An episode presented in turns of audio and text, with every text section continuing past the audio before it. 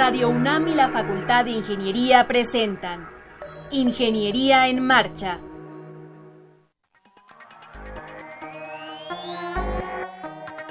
Un espacio dedicado a la divulgación del quehacer de la Facultad de Ingeniería. Ingeniería en Marcha. Le informamos sobre las innovaciones tecnológicas y de investigación. Orientamos en temas de autoconstrucción. Presentamos la cultura y las artes y compartimos nuestras victorias en el deporte. Ingeniería en Marcha. Un programa pensado para vincularnos con usted. Ingeniería en Marcha.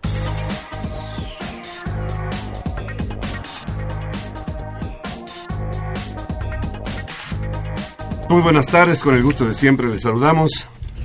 En este martes 19 de enero de 2006 no había tenido yo la oportunidad y el placer de saludarle en todo lo que va del 2016, que ya son 19 días. Me da mucho gusto realmente y le agradezco que nos acompañe allí en casita, en su oficina, en su automóvil. Y con el gusto de siempre, como siempre, eh, saludo a Alejandra Torres. Alejandra, ¿cómo te va? Muy bien, ingeniero, contenta de estar aquí ante los Un poquito carrereados, ¿no? Sí, un poco, veníamos El tránsito está caótico ya en esta ciudad. Pero ya estamos iniciando el programa. Les quiero recordar que tenemos redes sociales. Está Sandra Corona al pendiente de Facebook. Y también pueden consultar la página del programa www.enmarcha.unam .mx. Desde luego también tenemos el número telefónico en el estudio. Se trata del 5536 8989. Ahí está Gabriel, no recuerdo ahorita su apellido, bueno, pero Gabriel, pasante de la carrera de Ingeniería Civil, que le está atendiendo y sobre todo porque el día de hoy vamos a tener unos regalos muy interesantes para ustedes. Por lo pronto, ¿qué le parece si nos acompaña a escuchar algunas efemérides? Después estará con nosotros el doctor Juan Luis François, con la doctora Cecilia Martín del Campo. Vamos a hablar sobre un tema muy eh, pues interesante, polémico hasta cierto punto, la energía nuclear. Hablaremos después con los ingenieros Luis Durán y Héctor Arce del perfeccionamiento del robot Nimro-Op y también conversaremos con Ruth Olivera Alvarado, ganadora del segundo lugar del concurso Cuentacuentos y también, por supuesto, tendremos la novedad editorial. Si es que no se vaya, permanezca con nosotros y vamos a escuchar algunas efemérides.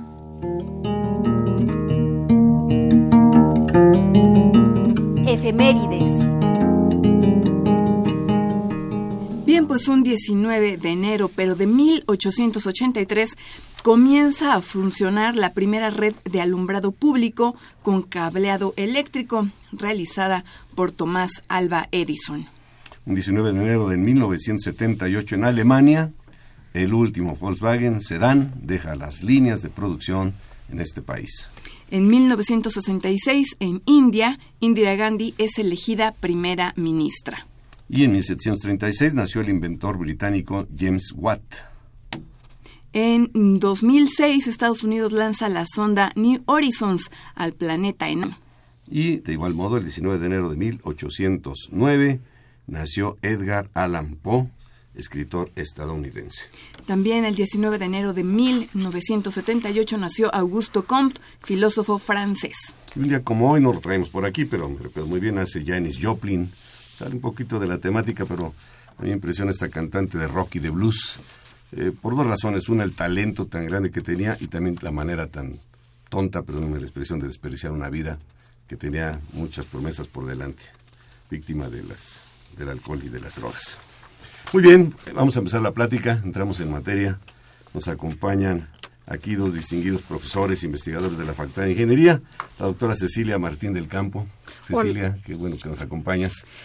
Hola, con ¿qué las tal? carreras que ya mencionamos, que estamos llegando aquí al programa, que qué gusto tenerte aquí con nosotros. Gracias, muy amables. Y el doctor Juan Luis François. Juan Luis, bienvenido. Hola, muchas gracias. Pues vamos a hablar sobre energía nuclear. Tengo aquí en mis manos dos libros bonitos, Alejandra. Mira, energía nuclear para todo. no para todos, para, para todo, todo. para todo. Y mitos y realidades de la energía nuclear. Esto lo estamos llamando un juego de libros y tenemos cinco juegos de libros para nuestro auditorio. Ahorita vamos a decir la mecánica. Pero entonces esto pues se antoja preguntar primeramente, eh, ¿qué es la energía nuclear? Es decir, ¿cómo la debemos entender nosotros que la aplicamos a todo? ¿Y, y por qué los mitos y realidades, Juan Luis? Bueno, eh, la energía nuclear, pues es, eh, además de una fuente de energía, que vamos a abundar un poquito más adelante, en particular para producir electricidad, se aplica en muchas eh, áreas de la vida, digamos en medicina, pues todo el mundo sabe que para el tratamiento de cáncer pues existen estas bombas de cobalto desde hace muchos años que se han ido perfeccionando y es a través de las radiaciones, en este caso la radiación gamma, que se trata esta enfermedad, o viene para diagnóstico, también se utiliza para medicina nuclear. No puedo entrar mucho en detalle porque no echamos otro programa, digamos, de las aplicaciones, pero por ejemplo en irradiación de alimentos para mantenerlos más tiempo, es una algo alternativo al congelamiento, por ejemplo. Aquí mismo en la UNAM, en el Instituto de Ciencias Nucleares, hay un irradiador que se utiliza, entre otras cosas, para irradiar productos, para, para esterilizar, por ejemplo, los cosméticos que usan las damas, se, esterilizan ahí para que estén asegurar su su limpieza. En fin, hay una variedad y uno es el primer libro que mencionaste, La energía nuclear para todo, pues trata con eso, diferentes aplicaciones y cómo nos ayuda en la vida diaria que ni nos enteramos, ¿no? Doctora Cecilia, ¿la energía nuclear es una energía limpia? ¿Por qué podemos decir que es una energía limpia? Porque no produce gases de efecto invernadero. Su potencia se basa en la fisión de átomos y no en la combustión de átomos de combustibles fósiles y por lo tanto es una energía limpia. O sea, cualquier combustible fósil se quema y produce CO2. Exactamente. Ese es el efecto de, digo, ese es el, gas de efecto invernadero. Exactamente. La energía nuclear no produce esto. No, porque no se basa en ese funcionamiento, ¿sí? Muy bien. Bien, eh, estamos platicando con nuestros invitados a grandes rasgos sobre lo que es la, la energía nuclear. Y a mí me gustaría que comentáramos la relevancia de poder hacer este tipo de, programas y platicar con el, con el público de lo que es la energía nuclear y despejar también las dudas que nuestros radioescuchas pudieran tener respecto a esta energía que en nuestro país tiene mucho tiempo que, que se implementa, doctor François. Sí, en efecto. Quizá me gustaría empezar con los principios básicos para que, aunque muchos de los radioescuchas ya lo conocen, pero no está de más decir, pues, eh, decíamos, el proceso por el que se produce la energía actualmente en los reactores nucleares es la fisión nuclear, que como su nombre lo sugiere, es un rompimiento de átomos de átomos como los del uranio, que se encuentra en la naturaleza el uranio, y este rompimiento libera energía, grandes cantidades de energía. Si comparamos, por dar un orden de magnitud, entre el proceso de combustión que ya se hablaba, que es el que produce los gases de efecto invernadero, eh, con el de la fisión, pues estamos hablando que la fisión produce eh, un millón de veces más energía por proceso, por, por evento. Entonces, eh, aprovechando esta gran cantidad de energía, es que se pasa un líquido, en este caso en los reactores actuales el agua, el agua ligera, y esta se, se evapora, se produce vapor, y este vapor va a una turbina que da vueltas y mueve un generador, y ese generador es el que produce la electricidad. Entonces, digamos, es el principio básico. A final de cuentas, es una central que le llamamos térmica, como existe la actualmente de gas. Lo que cambiamos sería la caldera, ¿no? Aquí la caldera es un reactor nuclear que mediante la fisión produce el calor que eh, produce el vapor y el vapor la electricidad mediante el generador. Entonces es el principio básico. Entonces, bueno, mencionaste en México, en México efectivamente tenemos dos reactores nucleares, el, en, el sitio de Laguna Verde, Veracruz. El reactor número uno entró en operación en 1990, o sea, tiene una buena cantidad de años, mucha gente ni sabe, ¿no? 90 años, eh, perdón, del año 90, eh, y el reactor número dos entró cinco años después, en el año 95. De manera que incluso estos reactores... Eh, teniendo una licencia de operación de 30 años, ya se está viendo todo el proceso para extender su licencia a otros 20 años más eh, de, operación. ¿Quién extiende esa licencia?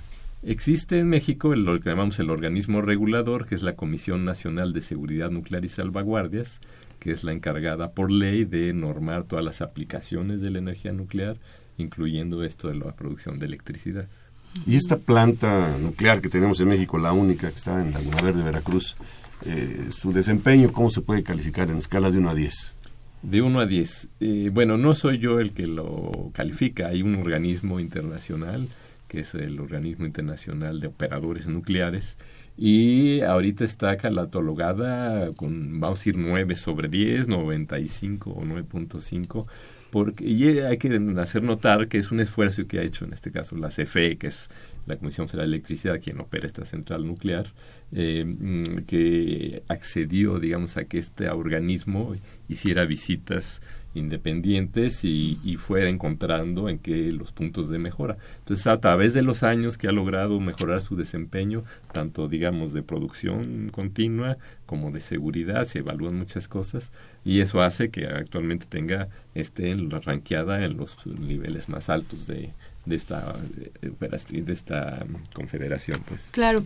Eh, doctores entiendo que, que también como parte de, de, sus labores académicas dentro de la facultad de ingeniería de la UNAM ustedes también participan en un en un comité de, de, energía nuclear y entiendo doctor François que usted es el, el presidente. ¿Qué comentan en, en, en, estas, en estas reuniones? ¿Cuáles son los, los temas eh, que han planteado recientemente si mal no recuerdo, eh, en diciembre o finales del año pasado, se reunieron. Sí, sí, esta es eh, la Red Latinoamericana de Educación mm, para la Energía Nuclear, que como su nombre lo indica, integra a muchos países de Latinoamérica, por mencionar algunos rápidamente, está Argentina, Brasil, Chile, Uruguay, Bolivia, Perú eh, México, Cuba, Nicaragua, en fin, y vamos creciendo. Entonces es una red que, como su nombre lo indica, apoya la, educación en el área nuclear que tiene un apoyo muy importante del Organismo Internacional de Energía Atómica, que es la agencia de las Naciones Unidas para estos fines. Entonces, efectivamente, nos reunimos el año pasado, en noviembre, en eh, Perú, en la ciudad de Cusco, y este, pues, eh, trabajamos en eh, pues sobre todo, por ejemplo, lo que estamos privilegiando mucho es la educación a distancia. Porque uno dice, bueno, latinoamericana estamos cercanos desde el punto de vista de idiosincrasia, lenguaje, pero si ves Argentina es como viajar a Europa, ¿no? Entonces, estamos privilegiando desarrollar cursos, eh, productos de divulgación, etcétera, a través de los medios actuales de comunicación por Internet, plataformas especiales para este tipo de, cosas. ¿no? Entonces, digamos, nuestro enfoque va principalmente a las cuestiones educativas, de divulgación y de, obviamente, a nivel grado y posgrado. Bien, bueno, en el teléfono está Gabriel González Viviano, ya me pasaron aquí su apellido, y vamos a hacer una, ¿qué te parece? Hacemos una sencilla pregunta para que las primeras tres personas que la contesten acertadamente se lleven un juego de libros uno se llama Energía Nuclear para Todo y el otro Mitos y Realidades de la Energía Nuclear. Tres por teléfono y dos por las redes sociales, que ya está por acá nuestra community manager. Así es, Sandra Corona ya está listísima en el Facebook. Entonces, ¿qué pregunta podríamos hacer, Juan Luis? Una pregunta eh, sencilla. Una pregunta incluso ya lo hemos dicho. Ya lo dijimos por si, pusieron atención, seguramente la contestarán, pero rapidito. La pregunta sería, ¿por qué la energía nuclear no produce gases de efecto invernadero? ¿Por qué la energía nuclear no produce gases de efecto invernadero? Excelentes libros. Doctora, ¿nos podría decir en muy poquitas palabras, porque el tiempo nos apremia, este, ¿qué, contienen estos, estos libros? Energía nuclear para todo y mitos y realidades de la energía nuclear. Bueno, empezando por el primer libro de Energía nuclear para todo, eh, presenta de una manera muy resumida todas las aplicaciones que tiene la energía nuclear. Y el título se se enfoca a que realmente son tantas las aplicaciones en, tantas disciplinas que se puede decir que la energía nuclear sirve para todo. Y lo curioso es de que además de que sirve para todo, lo que se esperaría es que beneficie a todos, ahora sí que a todas las personas, ¿no? Eh, bueno, abarca desde aplicaciones a la medicina, a la industria, aplicaciones energéticas de carácter realmente para producir electricidad o para eh, cogeneración, por ejemplo, de la producción de, hidrógeno o desalación de agua. Eh, ese es el contenido del libro Energía Nuclear para Todo. El libro de mitos y realidades de la energía nuclear eh, se basa en una serie de preguntas y respuestas, preguntas que generalmente todos tenemos o hemos tenido en cualquier momento o tendremos, y respuestas, así como por ejemplo un mito que podría decir que la, la energía nuclear, bueno, ¿por qué la energía nuclear eh, puede explotar como una bomba, por ejemplo? Entonces ahí está explicado por qué no puede eh, explotar como una bomba. Y así una serie de preguntas y respuestas es lo que contiene el libro de mitos y realidades de la energía nuclear. Pues ahí está el teléfono 55 36 89 89 y por Facebook, ¿cómo nos encuentran? Como Ingeniería en Marcha. Ingeniería en Marcha, muy bien. Eh, ingeniero, eh, doctor, perdón, Juan Luis François, ¿cuál es la, la, perspectiva de la energía nuclear en, en México? Bueno, en el mundo también, y México, pues bueno, ya está tan está globalizado, vivimos en una aldea, dicen ahora. Sí, sí, es cierto eso, pero curiosamente el tema nuclear, como lo decías un poco al principio, es algo que siempre causa cierta, este, eh, digamos, eh, atención del público y por lo tanto de los políticos, ¿no? Entonces los países sí toman decisiones al respecto. Sabemos, por ejemplo, es muy sabido que Alemania, después de este accidente de Fukushima, debido al aquel tsunami que, ya platicamos cuando estuvo fue el asunto, eh, eh, Alemania, siendo que tenía alrededor de un 35% de su electricidad con base en energía nuclear, ha decidido irla cerrando gradualmente, tampoco lo puede hacer de inmediato. Es un país que ya tomó una decisión de cerrar sus eh, programas nucleares. Eh, pero sin embargo Francia no, siendo Francia depende el 75% de su electricidad es de origen nuclear, obviamente no lo puede cerrar y sigue construyendo reactores. Eh, los chinos, bueno, los chinos esos están construyendo de todo, ¿no? Pero entre otros reactores nucleares, el país que, que más que está construyendo reactores nucleares y lo va a seguir haciendo. Corea del Sur lo sigue, eh, Rusia lo sigue haciendo.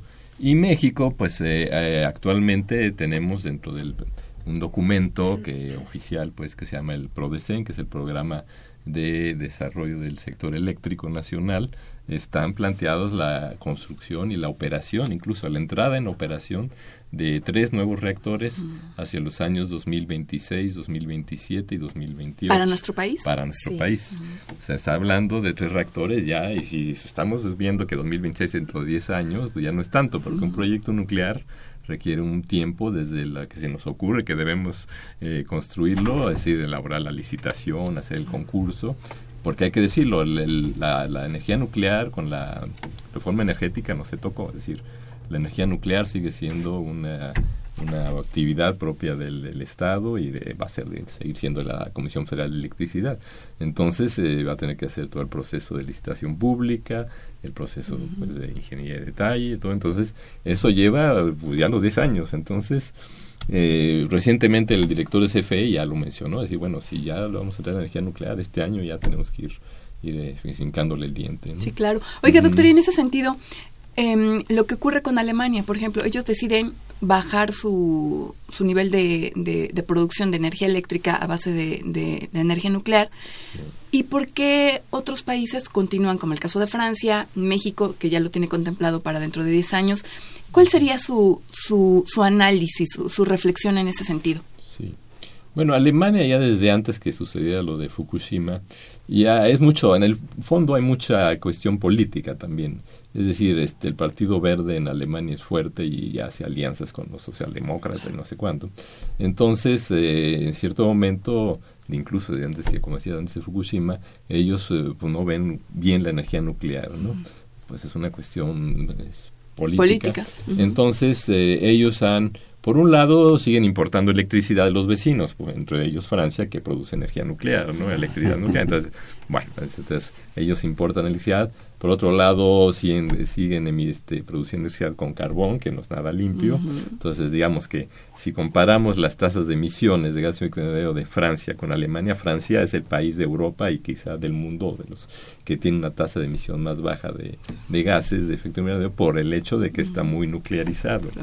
Y por otro lado, Alemania está invirtiendo mucho dinero en las fuentes renovables como la solar y la eólica, este, pero invirtiendo mucho subsidio y en la tarifa, o sea, el, Alemania, si no tengo eh, mal el dato, es el país de Europa que cuesta más cara la, la electricidad al usuario, porque de alguna manera están pagando este cambio a una fuente, a una fuente de producción de electricidad que es más cara, es claro, la energía solar es muy cara todavía. Entonces todo eso lo están financiando en parte porque es un país rico también. Entonces eh, son los elementos que están jugando.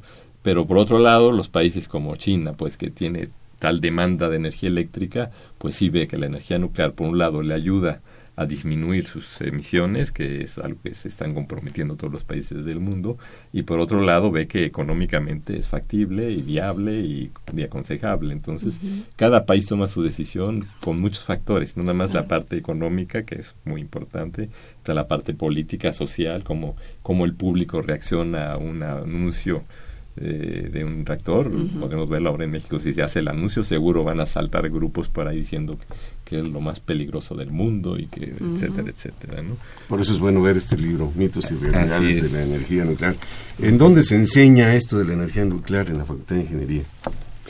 Pues se enseña en la División de Ingeniería Eléctrica en la carrera de ingeniero eléctrico electrónico y en la carrera de ingeniero mecánico mecatrónico se puede se pueden ofrecer materias más bien se ofrecen materias que son optativas complementarias para la formación académica de esas ingenierías y también en el posgrado de ingeniería de la UNAM en el cual participan principalmente tres instituciones que son eh, la Facultad de Ingeniería, el Instituto de Ingeniería y el Instituto de Energías Renovables.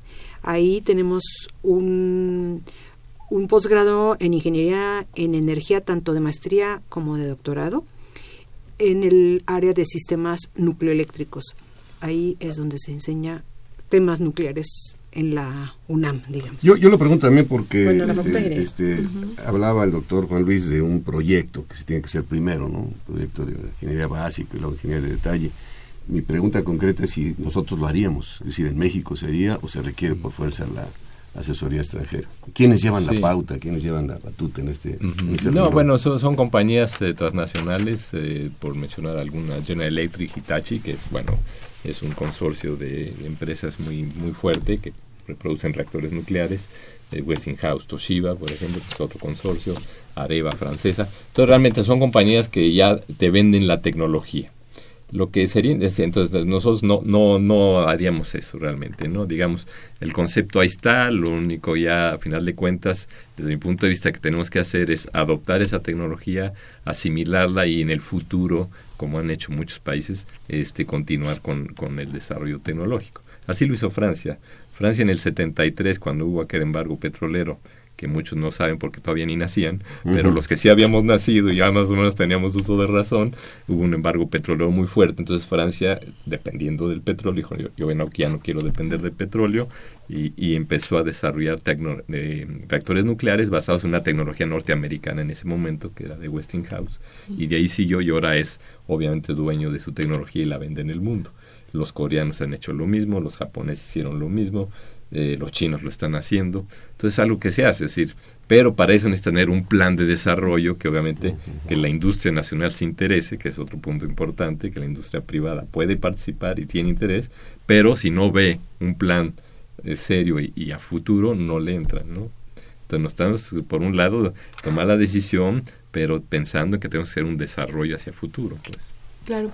Em, vía Facebook nos pregunta Víctor Manuel Serrano que si la energía nuclear se utiliza para propulsar los transbordadores y naves espaciales. Eh, no. ¿Por qué no, doctor? Eh, bueno, es algo que en un principio se sugirió, bueno, se estudió de hecho y creo que hubo algunos prototipos, pero mm, como sabemos la energía nuclear es muy, muy celosa, muy vigila mucho la cuestión de seguridad. Entonces, si uno piensa en estos, vamos a decir, cohetes y de, uno pudiera pensar, como ha sucedido, que de repente, ¡pum!, algo falló y estalló saliendo el cohete. Entonces, si estalla, el reactor nuclear o el reactorcito tiene uranio enriquecido, tiene material eh, radioactivo. Entonces, eh, se vio ese análisis de seguridad y dijeron, no, no es conveniente porque cualquier falla de estas, pues vamos a tener aquí un, reactor cayendo en la, Entonces, esa es la principal razón. Sí se usa para propulsión, por ejemplo, de, de submarinos, desde luego, de barcos, por ejemplo, los rusos, los que andan por ahí en los rompehielos en las zonas este, de Siberia, en los polos, este, los rompehielos ya son algunos, no todos son propulsados por reactores nucleares. ¿Por qué? Porque pueden durar en campaña mucho tiempo este, con un poco de combustible. Entonces sí se usa para propulsión, pero no para esta aplicación espacial. Perfecto, gracias a Víctor Manuel Bueno, pues nada más recordarle también, Alejandra, a nuestro público, que hay una pregunta ahí para que se lleven eh, un juego de dos, dos libros. sobre el tema. El teléfono es 55 36 89 89 y la pregunta es ¿por qué la energía nuclear no produce gases de efecto invernadero? Y también lo pueden solicitar por Facebook. Así es. Pues en un minuto rápidamente, algo que no les habíamos preguntado y que ustedes quisieran que el público estuviera enterado sobre la energía nuclear. La invitación a que se documenten. Sí, claro, desde luego, este, creo que, bueno, como todo en Internet, hay páginas donde hay su información seria, ya hoy todo el mundo agarra con energía nuclear y aparece algo, ¿no? Entonces, sí, ahí desde luego vamos a encontrar una, un abanico. Hay una página, pues, claro que está en inglés porque pues es a nivel internacional, de la World Nuclear Association, o sea, la Asociación Nuclear Mundial, World Nuclear Association, que realmente tiene información muy, muy buena al día sobre todos los aspectos de la energía nuclear, tanto producción de energía eléctrica, el ciclo de combustible, que ya no hablamos, pero es muy importante, o sea, esos reactores hay que, hay que ponerles combustible, ¿no? Entonces actualmente se utiliza el uranio, pero en un futuro puede utilizarse el torio, que incluso es más abundante que el uranio, de tres a cuatro veces más abundante. Eh, los tipos de reactores van evolucionando y hablamos de reactores de cuarta generación, con mejores sistemas de seguridad, más eficientes y una serie de cosas. Entonces, toda esa información ahí está.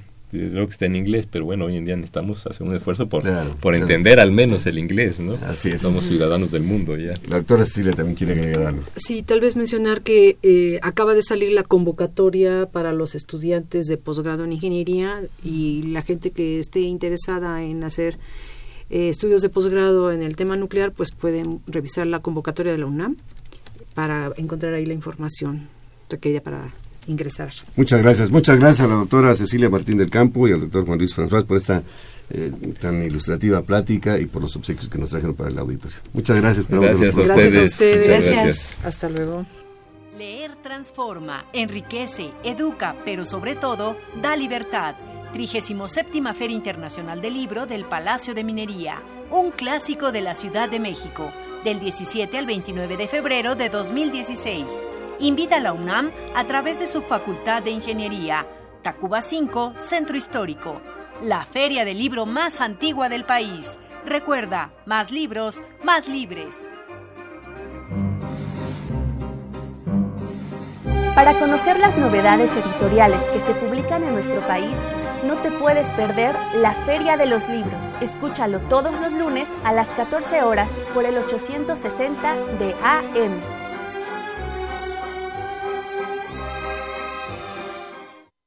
Bien, ya estamos de regreso y me da muchísimo gusto presentar a nuestros invitados del siguiente bloque. Se trata del ingeniero Luis Sergio Durán Arenas. Sergio, ¿cómo estás? Bienvenido. Buenas, buenas tardes, gracias por la invitación. Al contrario, nos da mucho gusto que estés aquí en el programa.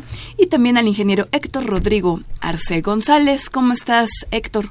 ¿Qué tal? Muy bien, buenas tardes. Gracias. Bueno, pues ustedes están trabajando en el perfeccionamiento de un robot futbolero que se llama Nimbro OP, o como ustedes cariñosamente ya le llaman Nimbro. Así es, es correcto. De hecho, el nombre pues viene de... ah, bueno, este robot lo adquirimos de una universidad de Alemania, entonces la, el equipo que, que, que desarrolló este robot, eh, bueno, tiene por nombre Nimbro. Y bueno, o sea, el, el nombre viene de Nimbro por el equipo y la OP es de Open Platform, que es plataforma abierta. Entonces, cualquiera que quiera eh, que necesite o que re- quiera revisar cómo funciona el robot o cualquier cualquier recurso de los que tiene el robot puedes eh, puede eh, pues buscarse en internet Oh, Y es, mira. es abierto para todos La Facultad de Ingeniería, el posgrado de la Facultad de Ingeniería, ¿qué tipo de, de investigaciones o qué, qué tipo de perfeccionamiento le está haciendo a este robot, Luis? bueno ahorita por ejemplo bueno los que estamos trabajando con el robot eh, somos principalmente posgrado de ingeniería en computación posgrado de eléctrica electrónica este y bueno Héctor Héctor está nos está ayudando en licenciatura él está trabajando en en su tesis de licenciatura y es eh, igual de la, de la carrera de ingeniería el- eléctrica electrónica. Y principalmente se, se desarrolla bueno en este robot como ya tenemos la base digamos de la construcción del robot lo que hacemos perfeccionar o lo que tratamos de perfeccionar es la parte de software entonces bueno para eso estamos los de ingeniería en computación en mi caso eh, pues programando eh, por ejemplo yo yo me dedico a la parte de visión de, eh, la visión del robot para reconocer objetos. Entonces, eh, bueno, es, es parte del perfeccionamiento. También se está trabajando en control, en, en los movimientos del robot, de cómo se desplaza, cómo es, eh, bueno, qué movimientos debe de hacer para poder eh, irse, bueno, de un lado a otro.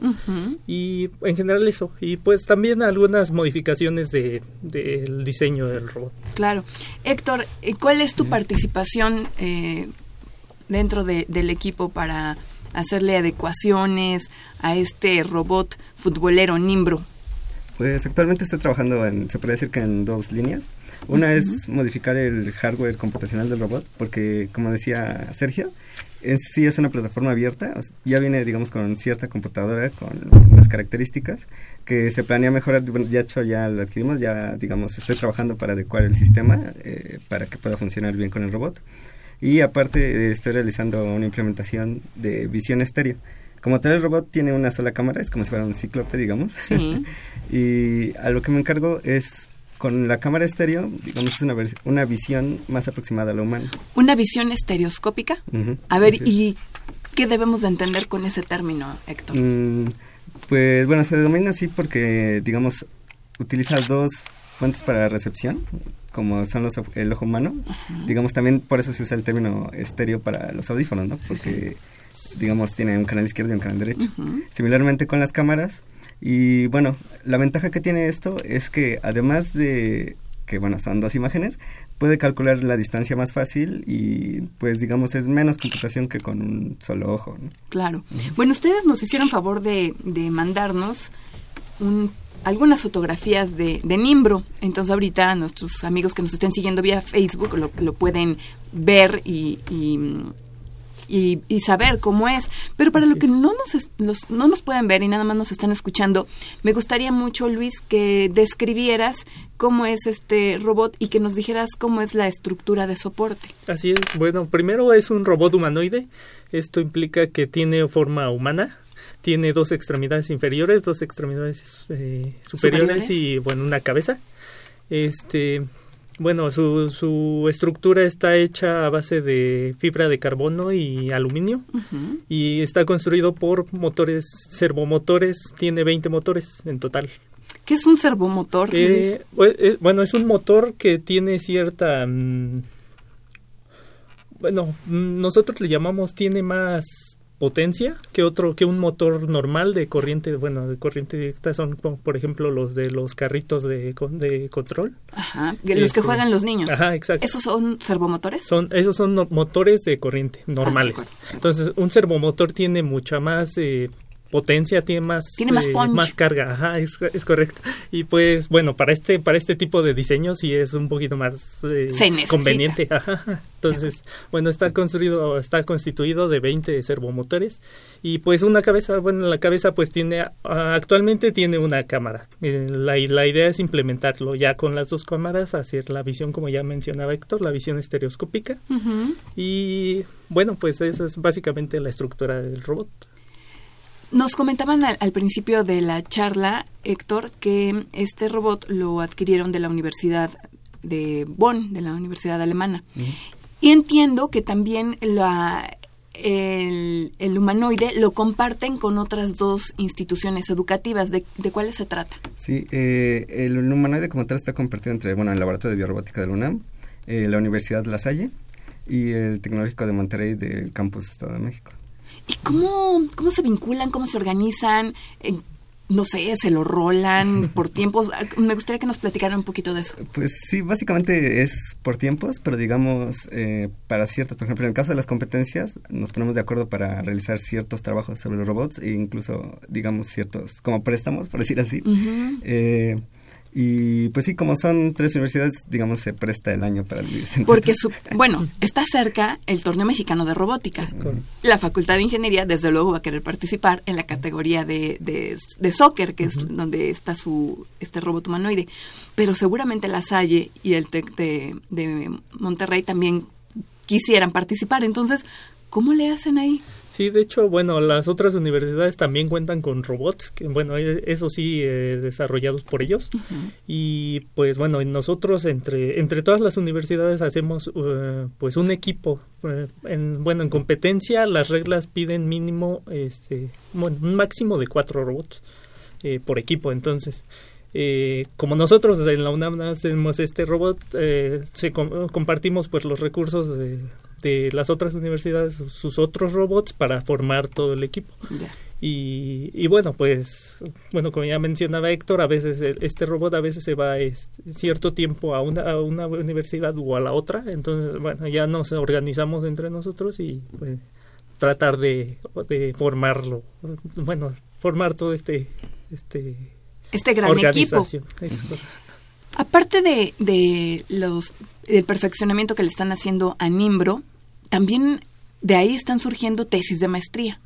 Eso también es muy importante y a mí me gustaría que lo compartieran con el auditorio. Sí, bueno, en mi caso, pues yo estoy eh, trabajando en visión estereoscópica, a aplicar un algoritmo para poder eh, obtener información en tres dimensiones del ambiente que está viviendo el robot. Y eso, pues, es útil a, largo plazo para poder reconocer una pelota o poder reconocer las porterías o incluso eh, otros otros robots que estén en ese mismo ambiente y bueno por ejemplo también otro otro compañero que no vino pero es le mandamos saludos. de quién se trata Pablo Monroy. Eh, también está trabajando en un sistema de visión de perdón de de control a partir de algoritmos genéticos. Entonces eh, bueno en computación son más este uh, bueno estas estas estas tesis de maestría están basadas en, en computación eh, por ejemplo, también otro compañero, Lauro, igual saludos. Claro, está Trabajando Lauro Vázquez. Lauro Vázquez. Está trabajando en la parte de control, pero él eh, aplicando eh, algoritmos de eléctrica. y bueno, pues Héctor que aquí está, y le mando saludos. Ah, este, eh, pues él está trabajando igual también la parte eh, estereoscópica de visión.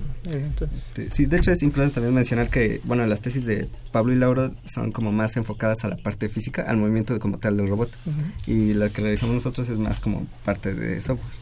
Sí, o sea, bueno, ambas son software, pero digamos, la otra es como interacción con el medio y la de nosotros es más como sensado del medio. Ah, bueno, también eso es algo muy importante, decir que aparte de todas las, las competencias en las que participan con, con este robot, se hacen investigación, se hacen tesis, ¿no? Eso también es importante. Claro, pues sí, de hecho ese es el fin de las competencias, ¿no? Eh, fomentar la investigación entre, pues no nada más entre una universidad u otra, sino hacerlo pues ya a nivel mundial, por ejemplo la, la Robocop, que es en donde, bueno, participan equipos de todo el mundo y pues bueno entre entre todos los equipos se trata como también de compartir ese conocimiento dejarlo dejarlo disponible para otros y que se vaya desarrollando y llegar al fin que es el, fin de Robocop es eh, tener para el para el año 2050 un equipo de robots que pueda enfrentarse al, al equipo de al equipo ganador del mundial, de Ese año. Yo no me imagino que alguien le pueda ganar a Messi, por ejemplo. O sea, no entiendo. O sea, tienen un gran trabajo por delante, chavos. Sí, de hecho, pues, la idea es hacerlo. ¿no? Pues incluso este año, de hecho, es el 20 aniversario del Robocop. Sí, ya cumple 20 años. En el 2016, en julio, entiendo que se va a celebrar en Alemania. Así es. Bueno, pues ojalá que la Facultad de Ingeniería participe, que, que gane muchos eh, lugares y que vengan al programa y que lo difundamos aquí con la comunidad. ¿Les parece? esperamos lo mismo. Les agradecemos muchísimo que hayan venido al programa, que les vaya muy bien si participan en la Robocop y eh, que sigan cosechando muchos éxitos. Muchas gracias. Al contrario, muchas, muchas gracias a ustedes. gracias a Luis Sergio Durán y a Héctor Rodríguez Arci, felicidades. Sí, gracias, gracias. Bueno, pues vamos a hacer una pequeña pausa y después vamos a presentar a nuestro siguiente invitado que nos va a contar un cuento, así es de que no se vaya, no se despegue, está usted escuchando Ingeniería en Marcha. Leer transforma, enriquece, educa, pero sobre todo da libertad.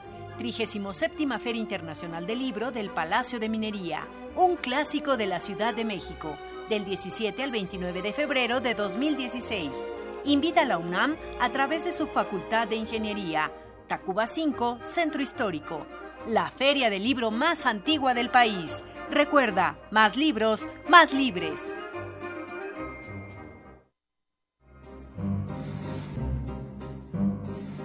Para conocer las novedades editoriales que se publican en nuestro país, no te puedes perder la Feria de los Libros. Escúchalo todos los lunes a las 14 horas por el 860 de AM.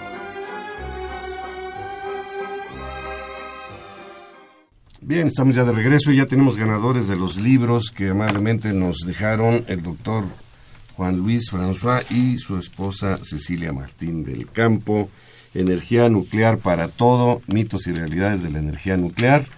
Eh, voy a decir los nombres de los ganadores que llamaron aquí al programa. Eh, es Hilda Ortega Europa de Xochimilco, Francisco Pineda Ruelas de Azcapotzalco y Javier Guerra de la Benito Juárez. Vamos a pedir que pasen a la Facultad de Ingeniería, a la Coordinación de Comunicación y ahí se los van a entregar. Nada más lleven por favor una identificación. Y bueno, ya está con nosotros Ruth Maciel Olivera. Qué gusto tenerte aquí en el programa, Ruth. Tú eres estudiante de qué carrera? Mecatrónica. Mecatrónica, ganadora del segundo lugar del concurso Cuentacuentos en la categoría alumno. ¿Y tu cuento cómo se llamó? ¿O cómo se llama? De la facultad. Historias de la facultad. Bueno, pues este concurso tuvo una afluencia tremenda esta vez, se abrió también a la categoría de profesores. Qué difícil es escribir, algunos se les dificulta mucho. Yo he participado, pero no he pasado ni siquiera a semifinales. Este, ¿Qué te inspiró? ¿Qué, ¿Cuál es la temática del, el- del cuento y en qué te inspiraste? Bueno, antes que nada, muchas gracias por haberme invitado a este programa. Para mí es un honor, de verdad, poder estar aquí. Y bueno, creo que el título de mi cuento dice mucho de la razón por la cual yo le escribí. Se llama Historias de la Facultad. Y considero que es la misma facultad la quien me contó estas historias. Más que yo haberlas inventado o creado, es lo que yo veo todos los días. Tú nada más las escribiste. Ahí estaban ya las historias. Sí. Pero es difícil, ¿no? Llevarlo al, al papel. ¿Tienes alguna, cómo llamarle, metodología, algún momento, algún ambiente propicio para sentarte a escribir? ¿O lo haces en partes, lo haces de un jalón? Platícanos un poquito de eso. Bueno, en este caso yo nunca he escrito nada, nunca me había puesto a, a pensar que yo tenía la capacidad para escribir un cuento, pero se presentó la oportunidad en la facultad, así que me decidí a hacerlo. Y precisamente el día que era el límite, era el límite para entregar el cuento, el mío no estaba listo y de pronto vi, se dan dos semanas más para poder entregarlo. Ampliaron el plazo, que, ¿verdad? sí, Y te animaste. Sí, yo dije, ahora sí lo termino porque lo termino. Y que ganas el segundo lugar. Sí. Ruth, ¿te parece si nos lees tu cuento? Cuéntanos tu cuento. Historias de la facultad, parte 1.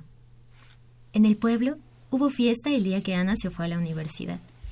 Fiesta porque es la primera que estudiará en la UNAM. Su familia es de campesinos y cuando su papá murió en un accidente, hubo que trabajar más para cuidar de la familia. Fue la tía quien la animó a presentar su examen y Ana va a ser ingeniera. En la despedida hubo regalos, manzanas, duraznos y gorditas rellenas con frijol, huevo y salsa roja. Pa'l camino, le dice su abuelita, quien nunca fue a la escuela y tampoco ha ido a la ciudad, pero por lo que ha oído, es un horrible lugar, porque hay humo de carros, mucha gente mala y pocos árboles. Así que ella no sabe cómo a la gente le gusta vivir allá. Ana es el orgullo de su mamá. La ve tan pequeña que la asalta el recuerdo de lo mucho que su padre la quería. Cuando Ana creció, él la sacaba de la cama por las noches, le cocinaba algunos huevos que las gallinas habían puesto y los comían juntos. Al día siguiente, cuando la madre se daba cuenta, los regañaba. Y ese día, al despedirse de su hija, ella sonreía por esos recuerdos y lloraba con más fuerza. El consejo que más le repiten a Ana es que se cuide de los hombres, pero para ella ese no es ningún problema, porque como pocas sabe lo que quiere en la vida. Ana metió en una bolsa las cosas que tiene, junto con todas sus esperanzas, sus ganas, el amor de su familia, y sueña que pronto volverá para ayudar a su comunidad como ingeniera. Y así, con sus manzanas, duraznos y gorditas, se va para la universidad. Se va para el salón J109. Parte 2. Quizá Laura lloró el día que la aceptaron para estudiar en la Facultad de Ingeniería. Quizá Eduardo también, pero le dio pena decirlo. Quizá ella se arregló lo mejor que pudo para su primer día de clases, y él también, porque la primera impresión es la que cuenta. Quizá los dos se encuentran mientras esperan su primera clase. Quizá se miran por primera vez y ya no pueden dejar de mirarse. Quizá al entrar al salón buscan dos lugares que estén disponibles para sentarse juntos. Quizá se hablan por primera vez y ella comience a pensar que es el chico más guapo que ha conocido. Quizá si existe el amor a primera vista. Quizá ya no pueden evitar estar juntos y él la sorprenda cada vez con flores solo por el gusto de verla sonreír. Quizá Eduardo es un caballero y la hace sentir especial. Quizá la invita a salir, la toma de la mano y ella piensa que está hecho para él. Quizá se dan su primer beso y sientan algo que nunca han sentido antes. Quizá él estudia mucho porque quiere tener una familia con ella. Quizá terminan su carrera. Quizá él compra el mejor anillo que pudo pagar. Quizá ha pensado en el mejor momento para sorprenderla. Quizá ella entre lágrimas acepta su propuesta. Quizá se casan y tienen hijos. Quizá la felicidad sí existe. Quizá lo mejor que te puede pasar es conocer al amor de tu vida fuera del salón J109. Parte 3. Alan no pudo decidir. Todos sabían que él debía estudiar ingeniería civil como su papá, porque eso deben hacer los hijos, para que sus padres estén orgullosos de ellos. Alan ama la literatura, pero no tiene opción. No es buena en las matemáticas y no le gustan. Él quiere escribir poesía y cuento, y si se va a morir de hambre, se morirá feliz, porque estará haciendo lo que a él le gusta. Alan no tiene el valor para contradecir a su padre e, intentar, e intentará darle la satisfacción de ser ingeniero. Los buenos hijos hacen eso.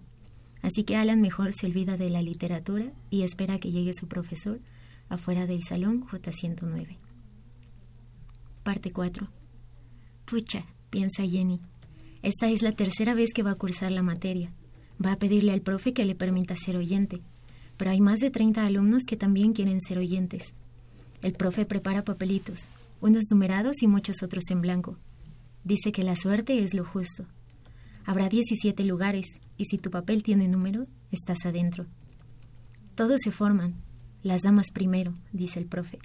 Y Jenny en la fila suplica viendo hacia arriba que la suerte le acompañe y le toque un papelito con número. Lo abre y... pucha, está en blanco, pero puede volver a formarse para tener otra oportunidad. Todavía hay papelitos, pero poco a poco los lugares se van ocupando. Jenny tiene otra oportunidad y nada. La séptima vez es la última ronda y nuevamente un papel en blanco. Solo quedan dos lugares y el profe cambia la regla. Todo se decidirá en volados. Ahora los hombres primero. Un afortunado pasa al salón porque ganó esa ronda y solo queda un lugar. Jenny y otros estudiantes esperan que la suerte esté de su lado. A ella en el último volado se le ocurre pedir sol. La moneda está en el aire y otra vez suplica viendo hacia arriba. Y por fin tiene su lugar en el salón. Jenny aprende ese día que la vida a veces también se decide en los volados afuera del salón J109. Parte 5. Después de los volados, el profesor pide a los alumnos que se presenten y entre ellos está Ana. Dice que viene de Hidalgo. Laura y Eduardo, los dos que no pueden dejar de mirarse. Alan con sus aspiraciones literarias y Jenny a quien hoy la suerte casi abandona. Los alumnos no lo saben, pero su profesor podría ganar mucho más dinero en otro lugar, solo que ama la universidad, porque tiene la convicción de que es en el proceso educativo que los alumnos reencuentran un por qué vivir, una esperanza por qué luchar y sueños para alcanzar. Y así comienza el primer día de clase en el Salón J109. Muy bien, muy bien. qué, bonito, qué bonito cuento, ¿no? Bueno, en realidad son cuatro historias que confluyen en el Salón J100. ¿Por qué el Salón J109? Ruth Maciel. Bueno, ese salón... Yo sé que el edificio J, donde está y todo, pero, pero eh, ahí llevaste clase, ¿tiene alguna cuestión especial ese salón?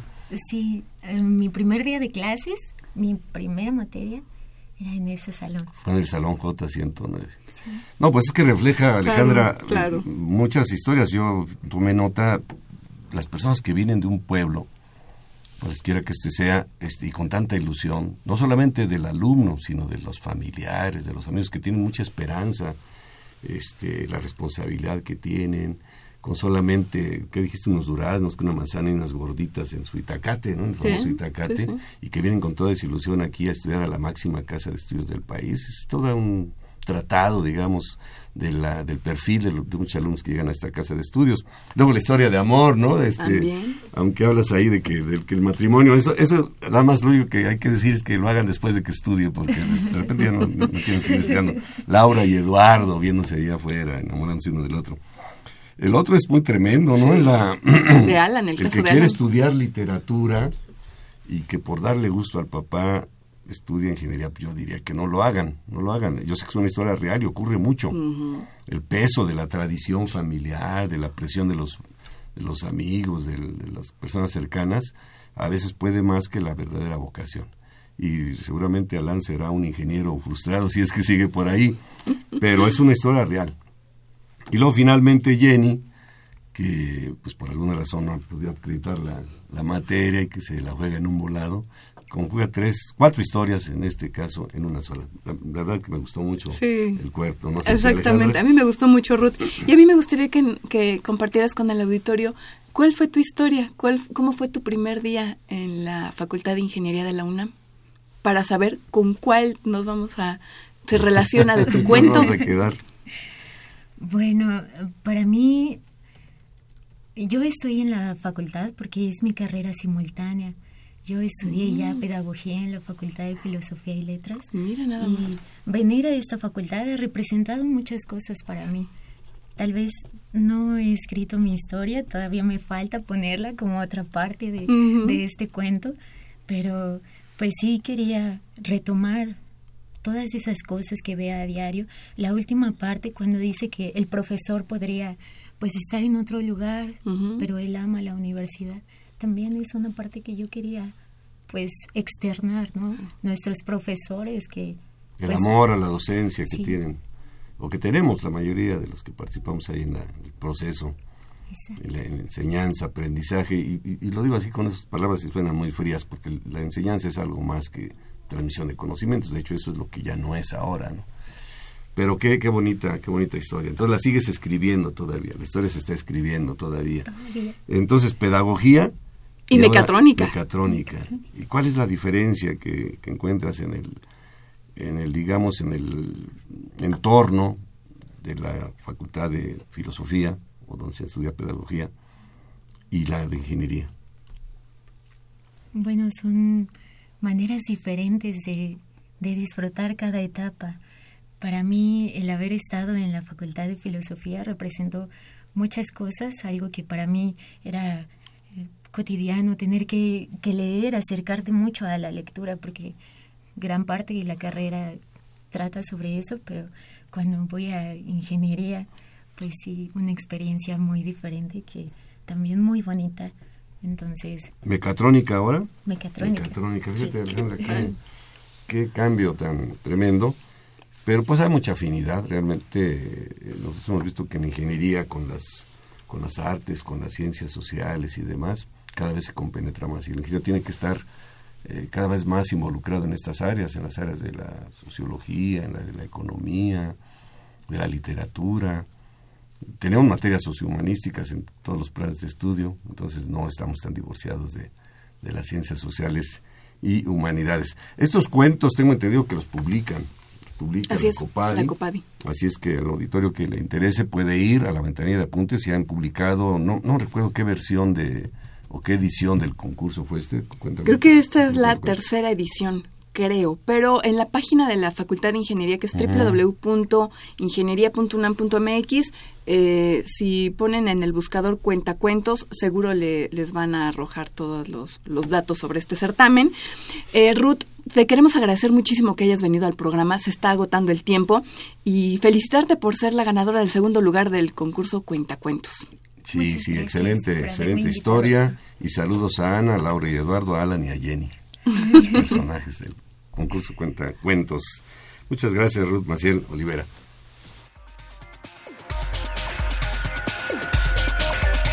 El 19 de enero de 1883 comienza a funcionar en Roselle, Nueva Jersey, la primera red de alumbrado público con cableado eléctrico, construida por Thomas Alva Edison.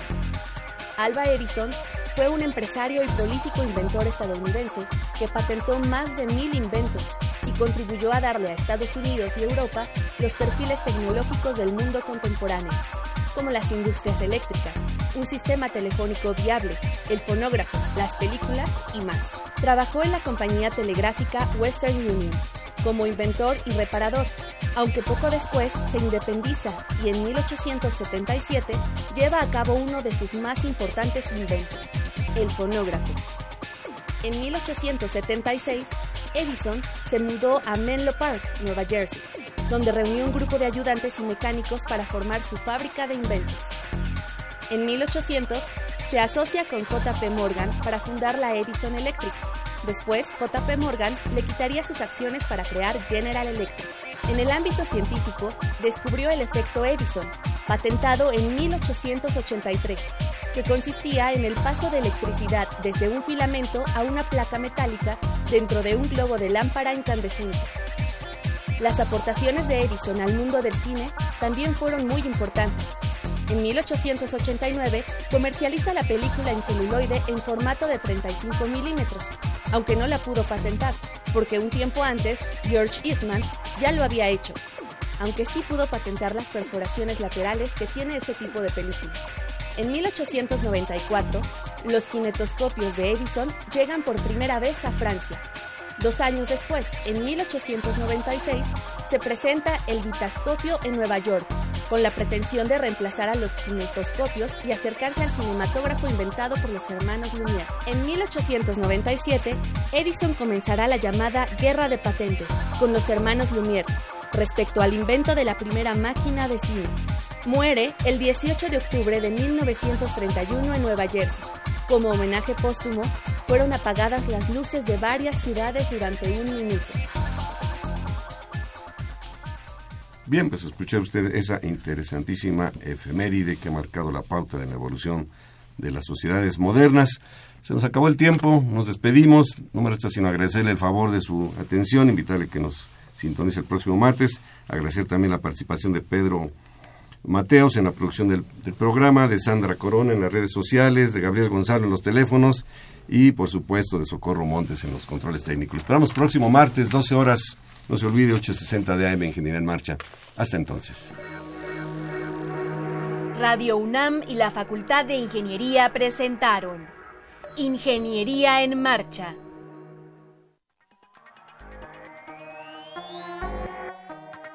Un espacio dedicado a la divulgación del quehacer de la Facultad de Ingeniería.